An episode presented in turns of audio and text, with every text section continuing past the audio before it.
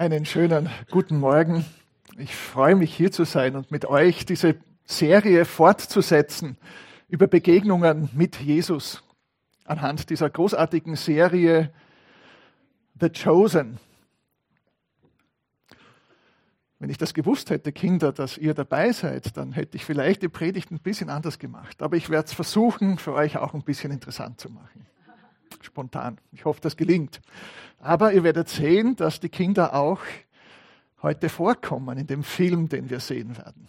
Da sind zwei Kinder, die sitzen dann da oben, werdet ihr dann, dann sehen, wo. Und Jesus in The Chosen, in dieser Serie, der verbringt einige Tage sogar mit Kindern, bevor er noch an die Öffentlichkeit geht.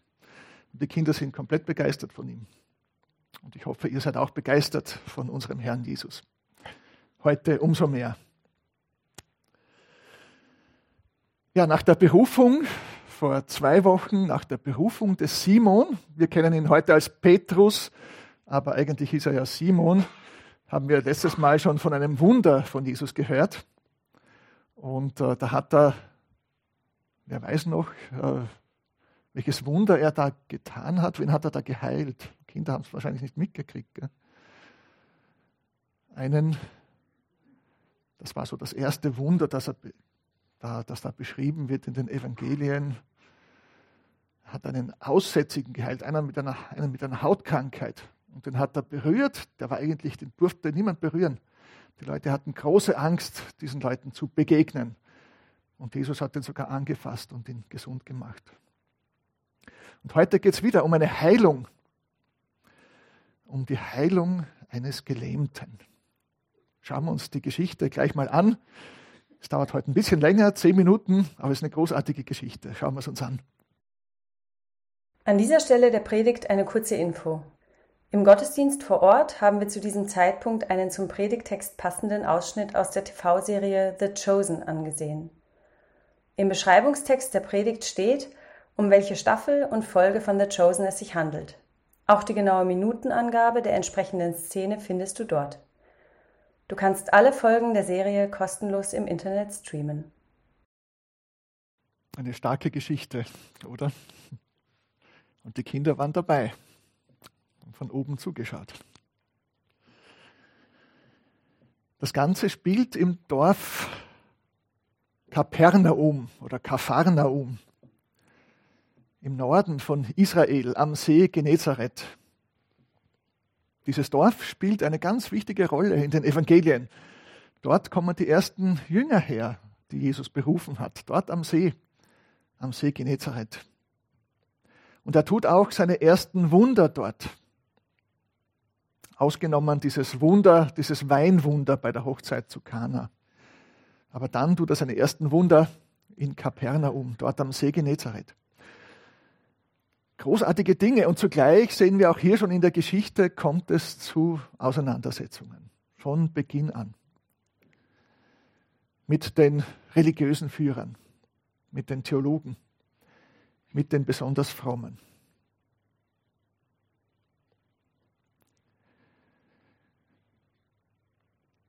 Diese Serie, The Chosen, nimmt sich ja recht viele Freiheiten, die Dinge auszugestalten und die Charaktere zu entwickeln. Aber die Geschichte ist natürlich aus den, Evangelien, aus den Evangelien genommen. Und ich lese sie uns jetzt nochmal vor, dass wir auch hören, wie es von Lukas berichtet wird. Alle drei dieser ersten drei Evangelien, Matthäus, Markus, Lukas, berichten darüber. Und äh, dieses Detail, dass eben auch Pharisäer und Schriftgelehrte dabei waren, die berichtet uns nur der Lukas. Deshalb lese ich eben seine Variante aus Lukas 5, die Verse 17 bis 26. Und es geschah an einem der Tage, als er im Beisein von Pharisäern und Schriftgelehrten, die aus allen Dörfern Galiläas und aus Judäa und aus Jerusalem gekommen waren, lehrte. Und die Kraft des Herrn bewirkte, dass er heilen konnte. Dass Männer auf einem Bett einen Menschen brachten, der gelähmt war.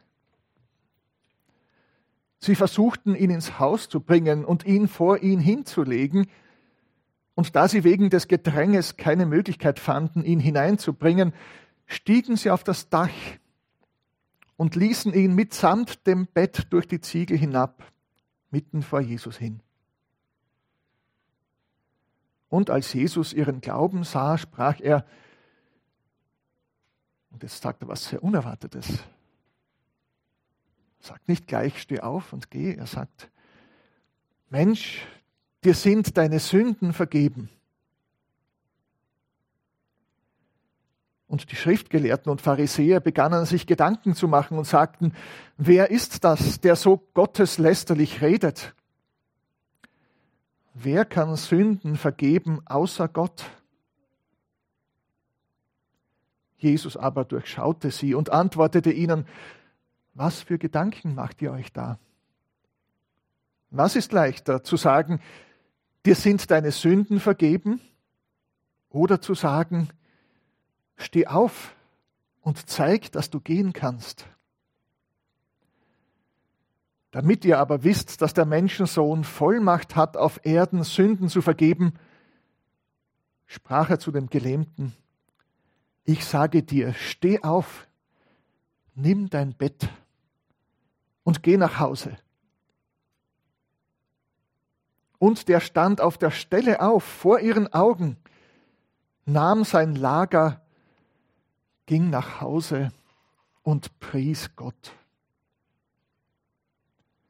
Und Entsetzen ergriff alle, und sie priesen Gott und sagten voller Furcht, Unglaubliches haben wir heute gesehen. Unglaubliches haben wir heute gesehen. Eine starke Geschichte. Ich finde sie auch sehr gut gespielt und dargestellt. Und ich will die Geschichte jetzt nicht völlig zerreden, indem ich trockene theologische Punkte bringe, aber ich möchte so einzelne, einzelne Motive und äh, Momente herausgreifen, wo sich bestimmte Fragen ergeben. Vielleicht habt ihr ganz bestimmte Fragen jetzt, wo ihr das gesehen habt. Und versuchen, diese Fragen zu beantworten. Es stellt sich gleich eine ganze Reihe wichtiger Fragen bei dieser Begebenheit. Und da möchte ich zunächst auf etwas eingehen, was im letzten, in der letzten Geschichte schon vorkam, aber was ich noch ein bisschen näher herausarbeiten möchte. Es kommt auch in dieser Geschichte heute vor, die Tamar, diese äthiopische Blumenhändlerin, kommt hier nicht so raus, aber diese schwarze Frau, die dann kommt mit dem Gelähmten, die heißt Tamar in The Chosen, eine Äthiopierin, die hat eben dieses Wunder davor beobachtet, wie er den Aussätzigen geheilt hat. Und dann kommen sie mit dem Gelähmten und dann sagt der Andreas, der Bruder von Simon, na, das möchten wir noch ein bisschen geheim halten, zumindest vorläufig, dieses Wunder oder die Wunder, die Jesus so tut. Aber es ließ sich nicht verbergen. Und deshalb kommen sie jetzt und hoffen auf ein neues Wunder. Aber in der Geschichte eben mit dem Aussätzigen, da verbietet Jesus sogar dem Aussätzigen davon zu erzählen. Er sagt nur, er soll zum Priester gehen und er soll die vorgeschriebenen Opfer darbringen. Und das sehen wir immer wieder von Anfang an, wenn Jesus Kranke heilt und Besessene von Dämonen befreit. Er verbietet immer wieder darüber zu sprechen. Warum? Die Leute konnten es ja meist doch nicht lassen, davon zu erzählen. Und Jesus schimpft sie eigentlich dann auch nicht aus, weil sie das tun. Wie hätten sie denn diese Dinge auch verschweigen können? Sie waren ja auch bekannt und, und es hat sich umgesprochen und die Leute waren aus, aus dem Häuschen, dass der auf einmal plötzlich geheilt war. Es ließ sich nicht wirklich verheimlichen. Aber warum befiehlt Jesus trotzdem Schweigen darüber? Oder warum sagt Andreas, das wollen wir noch eine Zeit geheim halten? Warum diese, wenn man so möchte, Heimlichtuerei? Ein wichtiges Thema in den Evangelien. Und ich glaube, versuche das ein bisschen zu erklären. Es hat mit einer großen Diskrepanz, einem Auseinanderklaffen zwischen den Erwartungen der Menschen an Jesus und seinem wahren Wesen zu tun. Zwischen den Vorstellungen der Juden vom kommenden Messias und der tatsächlichen messianischen Mission von Jesus. Zwischen dem Bedürfnis der Menschen, einem Star zuzujubeln und dem Wunsch Jesu, wahre Schüler und echte Nachfolger zu gewinnen. Und deshalb wollte Jesus nicht, dass seine Wunder hinausposaunt werden. Er hatte Sorge, dass man ihn missverstehen würde und nicht zu Unrecht. Er hatte Sorge, dass die Menschen nicht an ihm selber und nicht an einer echten Umkehr interessiert sein würden, sondern an Wundern und Sensationen. Aber da wollte er nicht mitspielen. Er wollte nicht ins Schema der Menschen gepresst werden und sich nicht vereinnahmen lassen. Es ist ja alles andere als leicht, mit der Begeisterung der Massen umzugehen. Es muss sehr schwer sein, ein King zu sein. Wer hat das gesagt? Ich habe das, glaube ich, schon einmal zitiert. Kennt jemand das Zitat aus einem Film? Es muss verdammt schwer sein, ein King zu sein. Der Forrest Gump, als er den Elvis im Fernsehen sieht. Die allermeisten, die von Menschen bejubelt und als ein Star angehimmelt werden, können damit nicht umgehen. Sie verlieren die Kontrolle. Sie werden zu Getriebenen oder zu Rollenspielern oder sie bekommen ein komplett verkehrtes Bild von sich selber irgendwann. Und das ließ Jesus nicht, nicht mit sich machen. Es heißt sogar in den Evangelien, dass er an einer Stelle, nachdem er das Brot vermehrt hatte, dass die Menschen kamen und ihn zum König machen wollten. Was für eine Chance. Da kommen alle, jubeln dir zu und wollen dich zum König machen. Und das haben sie auch erwartet, einen König Messias. Jesus, der Brotkönig, der Versorger, der Problemlöser, der starke Mann. Wow. Aber er zog sich zurück, auch dann und gerade dann. Er wollte nicht einfach Fans, not a fan, keine Bewunderer. Er wollte Nachfolger. Und dann kam noch etwas dazu. Die Menschen zur Zeit Jesu hatten eine ganz bestimmte Messias-Erwartung, eine ganz bestimmte Vorstellung, wie dieser kommende Gesalbte Gottes zu sein hätte. Ich habe schon angedeutet, die meisten erwarteten einen königlichen, einen mächtigen Messias nach dem Vorbild des Königs David und Salomo. David hatte seine Feinde besiegt und ein starkes jüdisches Reich errichtet. Und entsprechend war auch jetzt die Erwartung vom Messias, vom Christus, vom Gesalbten, dass er die römische Besatzung beenden und ein starkes politisches Reich gründen würde. Aber auch diesem Bild hat Jesus so gar nicht entsprochen. Kommt auch sehr gut raus immer wieder in dieser Serie. Kein politischer Messias, kein Feldherr, kein großer Herrscher, und das Schockierende ist, dass sogar die Jünger ein falsches Bild, ein völlig verkehrtes Bild vom Messias offenbar hatten. Denn als der Petrus diese großartige Wahrheit ausspricht, dass Jesus der Gesalbte ist, der Messias, der Kommende, auf den sie alle gewartet haben, da sagt Jesus dann und erklärt, der Menschensohn, das war seine Selbstbezeichnung, der Titel, den er für sich selber gebraucht hat, auch so ein geheimnisvoller Titel, ein eher ungebräuchlicher, unbekannter Messias-Titel, wo die Leute erstmal nachdenken mussten, was er damit meint. Der Menschensohn. Jesus sagte, dieser Menschensohn muss verraten werden, leiden und sterben, vieles erdulden und auferstehen. Und da hat Jesus gemeint, na, da muss er den da hat Petrus gemeint, er muss den Jesus jetzt mal ordentlich zurechtweisen und ihm die Meinung sagen, wie denn der Messias zu sein hätte. Nimmt ihn beiseite und, und will ihm da Lektion erteilen über den Messias. Und dann sagt Jesus was unglaublich Scharfes zu dem Simon Petrus. An keiner Stelle ist er so scharf zu seinen Jüngern, zu seinen Leuten. Fort mit dir, Satan, hinter mich. Unglaublich hart. Das sind menschliche Gedanken, das stammt nicht von Gott. Darauf lasse ich mich nicht ein. Das sind eure verkehrten und falschen Vorstellungen von mir.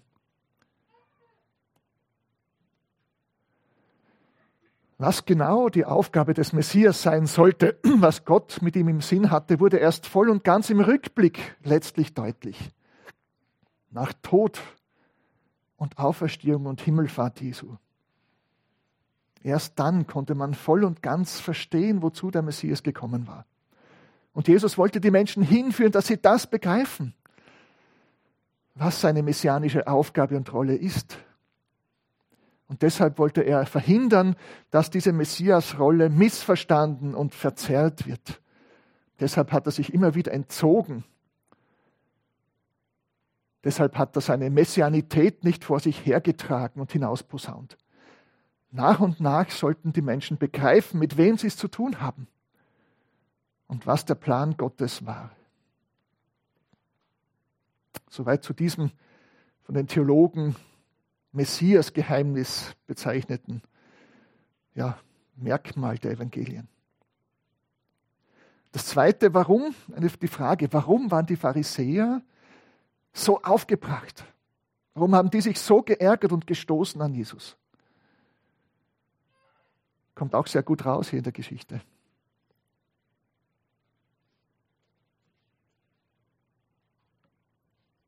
Als die Freunde den Gelähmten hinuntergelassen hatten, da warteten alle gespannt auf das Wunder. Wird er jetzt wieder heilen?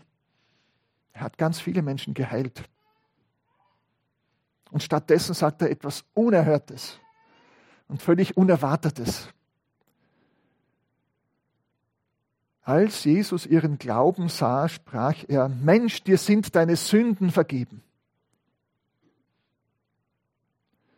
Und die ganze Geschichte wird von so einem starken Kontrast durchzogen. Die Freunde dieses Gelähmten, die ihm vertrauen, voller Erwartung zu Jesus kommen, die Menschen, die auch erwartungsvoll da zuschauen und begeistert sind von Jesus, und die Pharisäer, die voller Misstrauen schauen, was wird er als nächstes tun. Die Ablehnung durch die religiösen Führer. Mensch, dir sind deine Sünden vergeben. Und in der Geschichte, wenn ich es richtig interpretiere, ist er sehr bewegt und berührt, der Mann, und, und, und total begeistert, dass Jesus ihm sagt, deine Sünden sind dir vergeben. Er nimmt es an, er begreift es.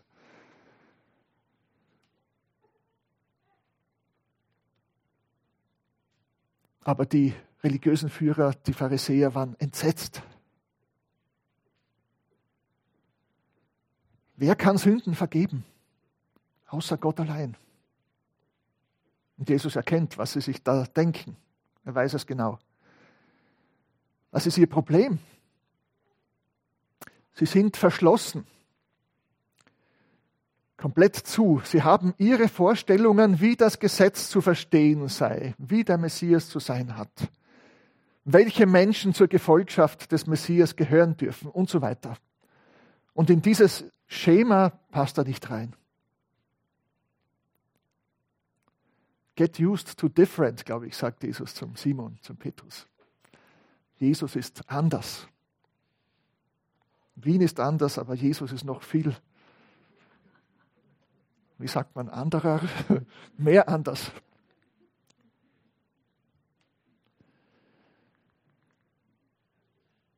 Er ist ihnen vielleicht zu wenig fromm nach ihren Vorstellungen. Und er hat offensichtlich mehr Autorität und mehr geistliche Befugnisse, die sie dem Messias zugestehen wollen. und als ihnen recht sein kann. Ein Messias, der Sünden vergibt. Der soll mal mit den Römern zunächst aufräumen und fertig werden. Aber dann geht Jesus sogar ein auf diese Erwartungen der Menschen und möchte ihnen zeigen, dass er tatsächlich der ist, auf den sie warten, der Messias, der Gesalbte. Er zeigt ihnen, ja, ich habe tatsächlich diese Autorität. Ich habe die Autorität, Sünden zu erlassen. Und ich habe die Autorität, die Macht zu heilen. Aber ich heile, damit eben das noch Wichtigere und noch Tiefere sichtbar wird. Das muss uns auch klar sein bei all den Wundern. Die werden auch Zeichen genannt bei Johannes, im Johannesevangelium. Es sind Zeichen und Hinweise auf etwas Tieferes und Wichtigeres, dass Jesus nicht nur körperliche und seelische Heilung bringt, so großartig das ist und so sehr wir immer noch damit rechnen dürfen. Aber noch wichtiger ist, dass er die Vergebung der Schuld, der Sünde bringt und uns zurückführt in die Gemeinschaft mit Gott, dass er mit dem Sündenproblem und dem Todesproblem fertig wird und aufräumt, damit wir ewig in Gemeinschaft mit unserem Herrn leben können. Darauf will er uns letztlich hinführen. Um all das zu untermauern, dass er diese Vollmacht hat, geht er jetzt tatsächlich zu diesem Ethan wird er genannt in der Serie. Ethan, ein Ägypter, der Freund von der Tamar, der Äthiopierin. Er geht hin zu dem Ethan und sagt dem Mensch, nein, er sagt dann, äh, steh auf, nimm deine Bahre und geh nach Hause. Er tut dieses erwartete Wunder der Heilung.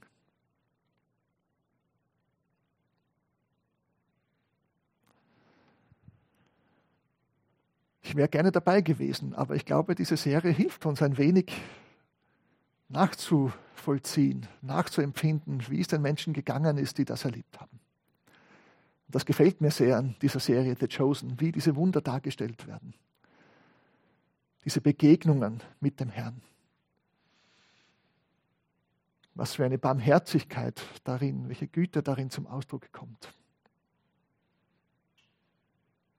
Welche Anteilnahme aber auch welche Macht und Herrlichkeit von Jesus.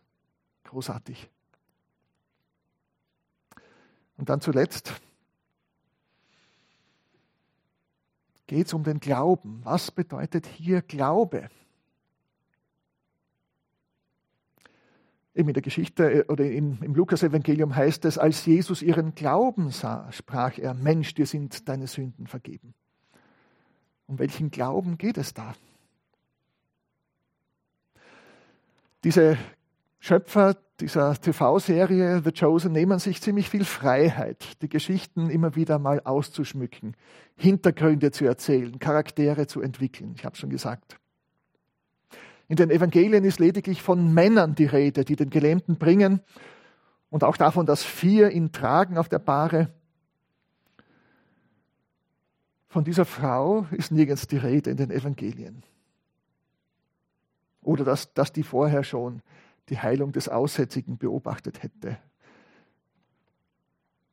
Da ist nicht die Rede von einer Äthiopier, Äthiopierin, die Blumen verkauft, einer Tamar. Ist das legitim, das zu tun? Ist das erlaubt, dass sie sich so viele Freiheiten nehmen? Manche haben vielleicht Schwierigkeiten damit. Grundsätzlich nimmt sich diese Serie diese Freiheit, zusätzliche Personen zu erfinden. Oder auch die Lebensumstände, die Hintergründe und den Charakter der biblischen Personen kreativ auszumalen, sich auszudenken. Sie versuchen es, glaube ich, schon plausibel zu machen. Ich glaube, dass sehr viel Kenntnis der Zeitgeschichte dahinter steht. Aber dennoch, sie nehmen sich diese Freiheit. Und da ist es wichtig, sich klarzumachen, das ist natürlich nicht Wort Gottes diese Dinge, die dazu erfunden werden. Wir wissen nicht genau, wer diese Menschen waren, die den Gelähmten gebracht haben. Wir wissen auch nicht, was genau die Lebensumstände und Hintergründe der zwölf Apostel, der Jünger Jesus, des engsten Schülerkreises gewesen sind. Wissen auch nicht, was genau die Maria Magdalena so alles erlebt hatte, um an den Punkt zu kommen, wo Jesus sie befreit und geheilt hat. Ich glaube trotzdem, dass es gut und legitim ist, in so einer Serie diese Dinge auszumalen. Zum einen, es macht die Geschichten spannend und interessant.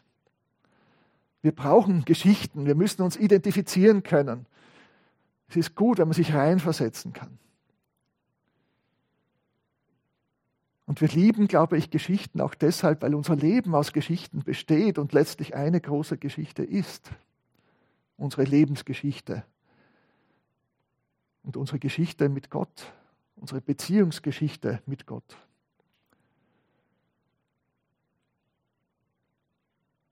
Er hat eine Geschichte mit uns, mit dir, mit jedem von uns. Und zum anderen bringen uns diese Geschichten Jesus so nahe, weil wir uns in das Leben der Leute damals besser hineinversetzen können, wenn das so ausgemalt wird. Und das ist für mich eine der Besonderheiten von The Chosen, wie das dargestellt wird und dass diese Menschen auch ganz normale Leute sind.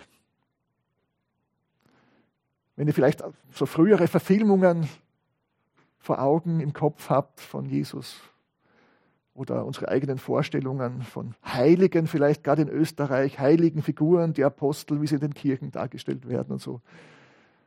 Die sind so fern und entrückt und besonders heilig eben. Die sind so heilig, dass sie sogar mehr tun als notwendig, um die Errettung zu erlangen die erwirtschaften noch einen Schatz, den die Kirche dann austeilt an guten, an überschüssigen, verdienstlichen guten Werken. Davon sehen wir da nichts in der Geschichte, gar nichts in den Evangelien. Ganz normale Leute mit ihren ganz normalen Problemen. Und der Petrus, der Simon, der kommt gar nicht so gut weg da in, in The Chosen. Ja, einerseits ist er schon sympathisch, und sehr offen, aber er ist auch ein ziemlicher Schlawiner und er nimmt es nicht so ganz genau mit vielen Dingen. Er legt sich auch gern mal mit anderen an, wie wir auch hier gesehen haben. Wenn es sein muss, schlägt er sich auch mal mit jemandem. Und das finde ich so faszinierend an diesen Geschichten. Ganz normale Leute wie du und ich kommen zu Jesus. Und nicht nur das, mehr noch, es kommen sogar die, die gar nicht so leicht zu uns vielleicht in die Gemeinde kommen. Die Schwierigen, die alles andere als Perfekten. Ja, die sozial, sozialen, wie sagt man heute, politisch korrekt, prekär, in sozial prekärer Situation befindlichen. Die Unterschicht, wenn man so will. Die kamen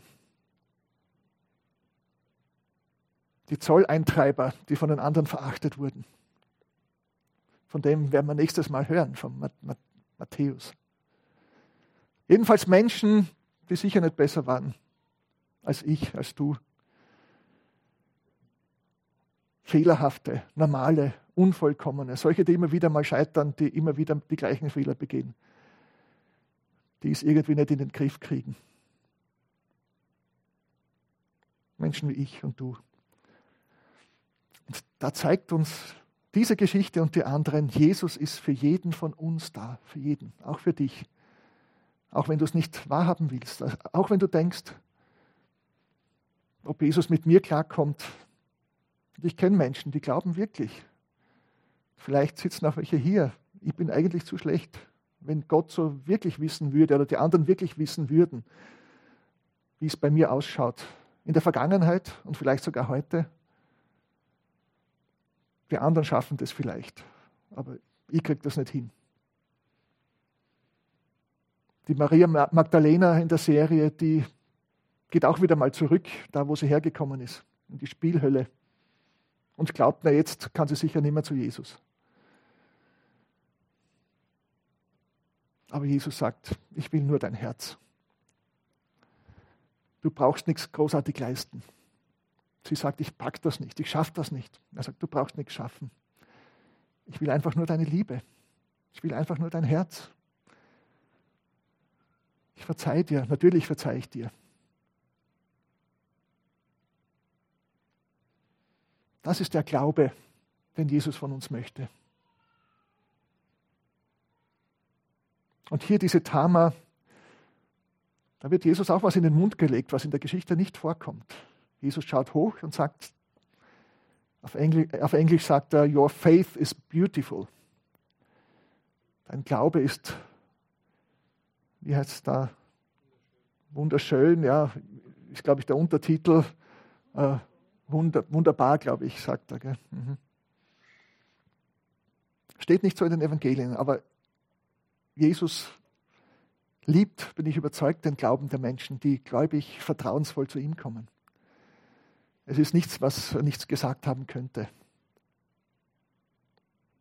Er lobt und empfiehlt den Glauben, gerade von Frauen, gerade von ausländischen Frauen in den Evangelien. Also von dem her ist das nichts ganz Fremdes, was hier geschildert wird. Und zwei Elemente, zwei Elemente hat vielleicht dieser Glaube hier. Zum einen, die Tamar war überzeugt, dass Jesus das tun kann. Er kann das. Er hat es schon gezeigt bei dem Aussätzigen. Jesus kann es und so glaub du auch. Jesus kann es. Jesus kann dein Leben heilen und in Ordnung bringen. Jesus kann mit deiner Sünde fertig werden. Jesus kann mit deiner Sturheit, Bockigkeit, mit deiner Unvollkommenheit, mit deinem Versagen fertig werden. Er kann es. Und das Zweite, Jesus möchte es auch. Dieses Vertrauen, er will Gutes für mich.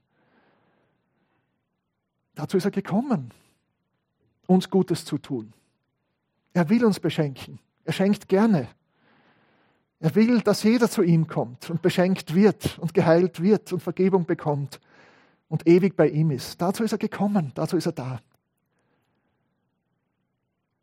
Das ist Glaube, hier vertrauensvolles Hinkommen zu Jesus, erwartungsvolles Kommen zu Jesus. Rechnen mit ihm, rechnen, dass er fertig wird mit mir, mit meinen Problemen. Solchen Glauben möchte er auch von uns. Und das ist eine wunderbare Einladung an dich. Rechne mit der Liebe Jesu zu dir. Rechne damit, dass er dich beschenken will und zweifle nicht an seinen Möglichkeiten. Du weißt es vielleicht nicht, wie er dir genau heraushelfen kann, wie jemals da eine Lösung kommen kann. Und ich kenne einige Situationen in meinem Leben, wo ich nicht wusste, wie das gehen soll. Wirklich. Vielleicht kennt ihr das auch. Aber ich habe es erlebt. Gott wusste es. Jesus wusste es. Er hat unendliche Möglichkeiten. Er weiß, wie das gehen kann. Vertraue ihm. Amen.